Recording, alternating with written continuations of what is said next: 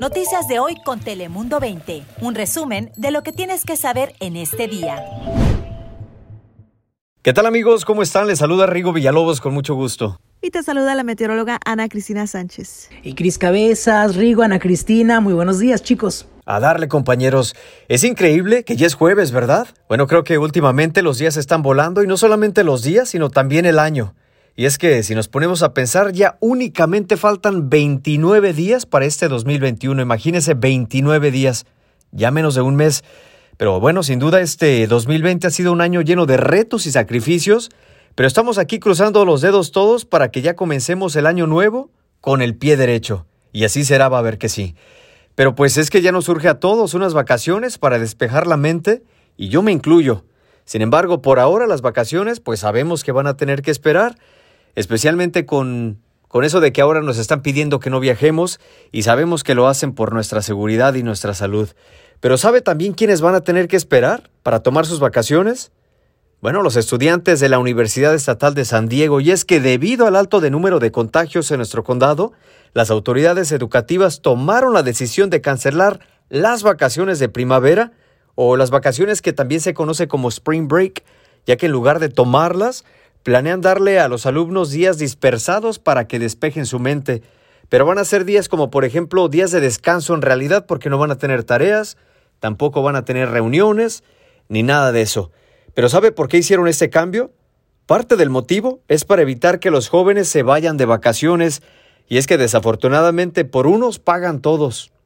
Y siempre ha sido así. Y es que no sé si te sucede a ti, pero cuando por ejemplo decimos la palabra Spring Break, lo primero que se me viene a mí a la mente son jóvenes de fiesta y eso es lo que temen las autoridades escolares, que se reúnan, especialmente sin protección.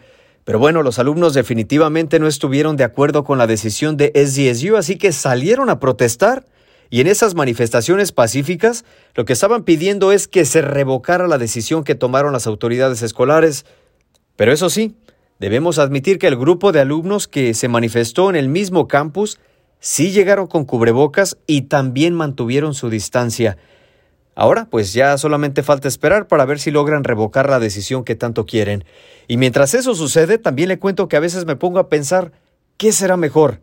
¿Mandar a los niños a sus escuelas o que se queden en casa? ¿Qué opina usted?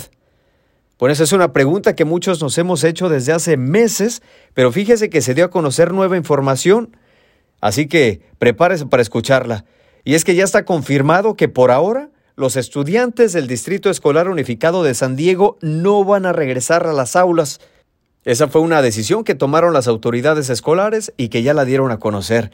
Pero desde luego algunos padres ya se lo esperaban, sin embargo otros no están nada contentos. Pero quienes sí están de acuerdo son algunos maestros con quienes conversamos y, por ejemplo, una maestra nos dice que aunque es más difícil enseñar desde su casa, es más segura para ella y para su familia. Pero en realidad, pues como usted sabe, son muchas opiniones. Cada quien está en su mundo.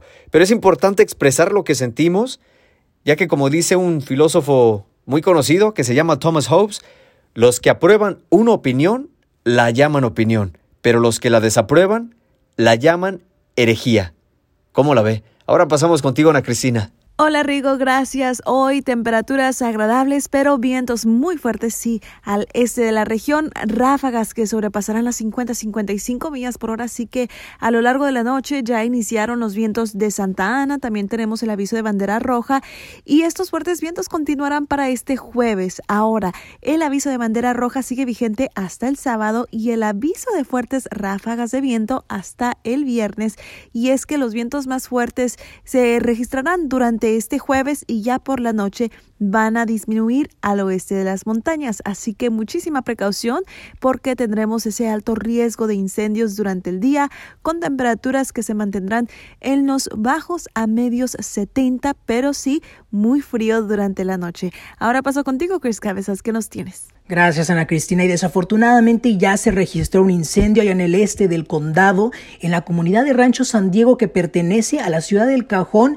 Concretamente se registró cerca de las calles Willow Glen Drive y Hillsdale Road, por lo que las autoridades le llaman el Willow Fire, que ha consumido al menos 10 a 15 acres de vegetación. Sin embargo, hay viviendas amenazadas y posiblemente algunas estructuras ya de destruidas por el fuego. Esto está muy cerca también del campo de golf Cottonwood y hay evacuaciones que se están llevando a cabo, por lo que si ustedes viven cerca de la zona hay que mantenerse súper vigilantes y hacer caso a las indicaciones de las autoridades. El incendio se reportó inicialmente a eso de las 10 de la noche del miércoles, sin embargo ya está presente la agencia Cal Fire San Diego y los bomberos del Departamento de Bomberos de San Miguel ya combatiendo las llamas y esto a pesar del frío que está azotando a nuestra región.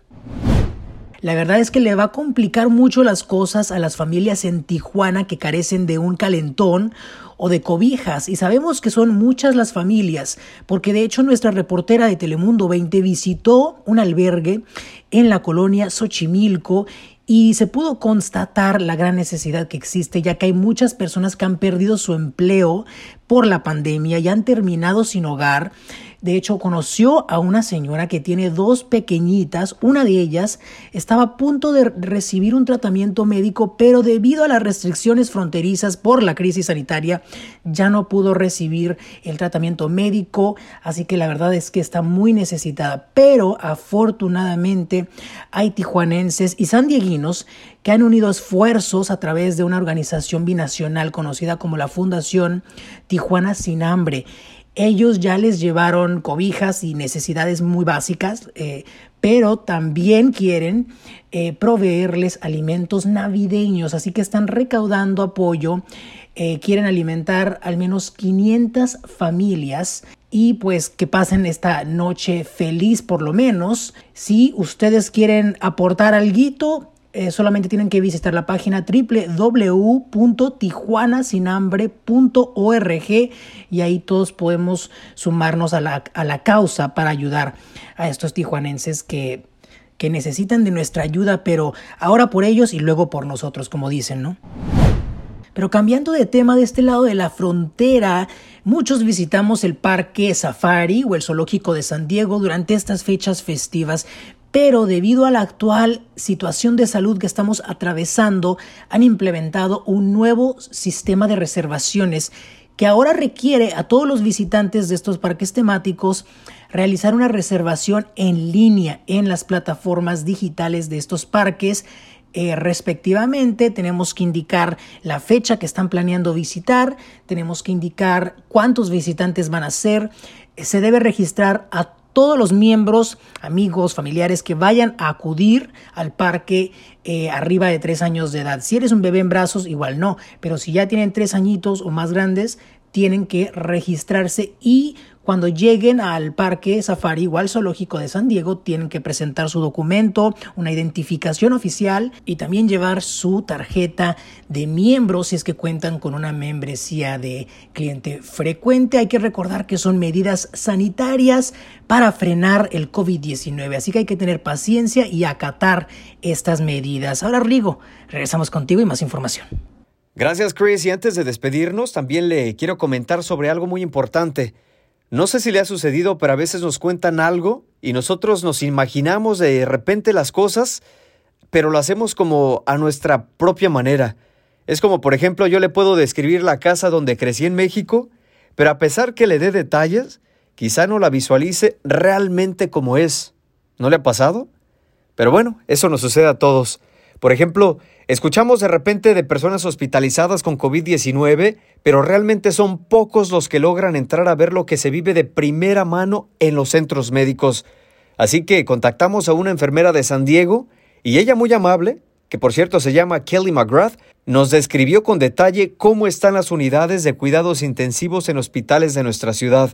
Y dice que ella ha estado trabajando con dichos pacientes desde marzo y cuenta que desafortunadamente cada vez son más y más los pacientes que son admitidos y eso pues también es alarmante. Pero entre lo que también nos dijo y que me llamó mucho la atención por cierto, es que las personas con COVID-19 que llegaban a los hospitales en marzo, por ejemplo, llegaban en muy mal estado. O en otras palabras dice que casi agonizando. Imagínese. Y dice que ahora es diferente ya que como se conoce más sobre la enfermedad y los síntomas, bueno, pues muchas personas llegan a los hospitales a tiempo, en otras palabras, ya no llegan agonizando como antes. Pero la mala noticia es que cada vez más y más personas llegan a los hospitales, así que eso significa que hay menos espacio para tratar a los pacientes. Así que no nos queda más de otra más que alejarnos de las zonas donde nos podamos contagiar de COVID-19. Ya que como dice otro dicho, ya sabe que a mí me gustan los dichos, el otro dicho dice, por muy buenas armas que tenga el enemigo, si no te ve, no te podrá dar. Y así es este virus. Si no te expones, es posible que no te infectes. Yo soy Rigo Villalobos, le agradecemos por escucharnos. Noticias de hoy con Telemundo 20. Suscríbete para recibir alertas y actualizaciones cada día.